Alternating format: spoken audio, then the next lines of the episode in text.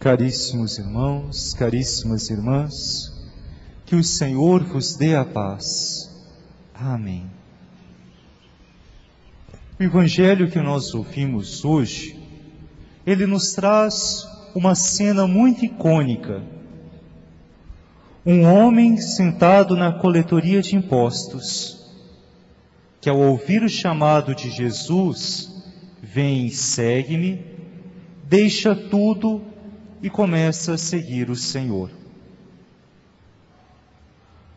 Depois, na casa deste homem, Jesus então toma refeição com outros cobradores de impostos e outros pecadores. Qual não é a surpresa do grupo dos fariseus ao verem Jesus tomando a refeição com os pecadores? Diante disso, os fariseus põem-se a questionar se Jesus era realmente sábio e santo, porque comungava, fazia refeição com os pecadores. Ora, Jesus então responde a esses com as palavras: Aqueles que têm saúde não precisam de médico mas sim os doentes. Na história de Israel, nunca se viu um profeta ou alguém que era santo e tomasse a refeição com os pecadores. Porque tomar refeição significa muito mais do que nutrição, significa muito mais do que alimentar-se. Tomar a refeição com alguém na casa de um judeu significa concordar com ele, ser amigo dele e, em certa maneira, compartilhar algo com ele. E o que Jesus então tem em comum com aqueles? Com aqueles pecadores? Jesus tem em comum com aqueles pecadores o reconhecimento Jesus tem em comum com aqueles pecadores a sabedoria de reconhecer-se pecador. Jesus sabiam que eles eram pecadores. Os santos dos santos sabiam que aqueles eram doentes. Tanto é que Jesus não usa a palavra pecadores, usa a palavra doentes. Porque o doente é aquele que necessita de ajuda. O doente é aquele que precisa do remédio. O doente é aquele que precisa do médico. E é esta postura que Jesus tem com aqueles cobradores de impostos, com aqueles pecadores. Por isso, aliada à atitude de Mateus, que se reconhece pecador, deixa de lado a cobrança de impostos e segue a Jesus, está a atitude de se reconhecer pecador. Não existe espaço para Jesus no coração daquele que não se reconhece pecador. Não existe espaço no coração daquele que não se reconhece necessitado da graça de Deus. Não existe espaço no coração daquele que se considera puro e perfeito.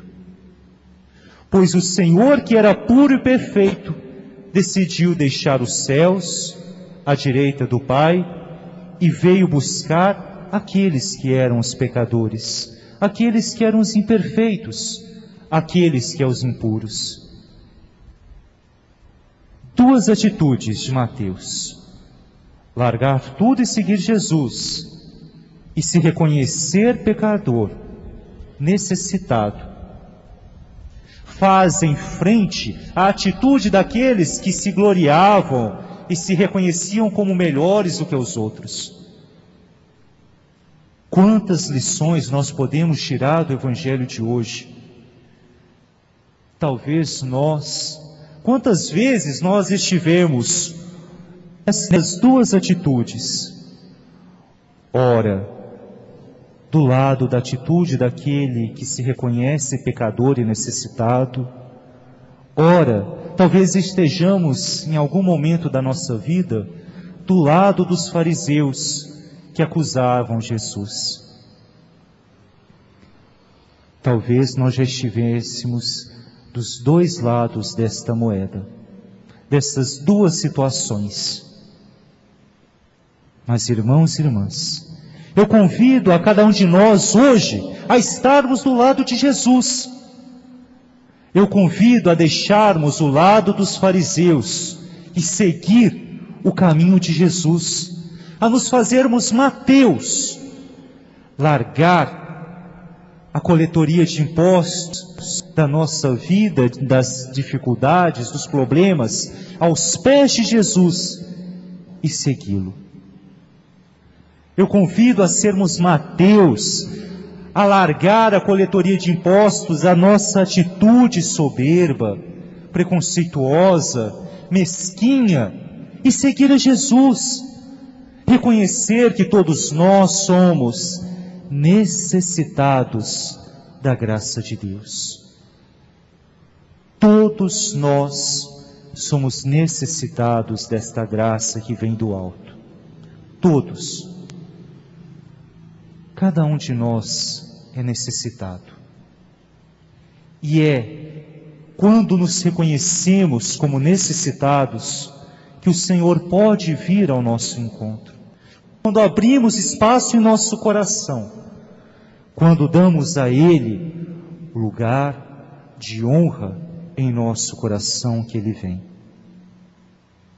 Portanto, irmãos e irmãs, tenhamos em mente as duas atitudes de Mateus: largar tudo para seguir Jesus e se reconhecer necessitado desse Jesus.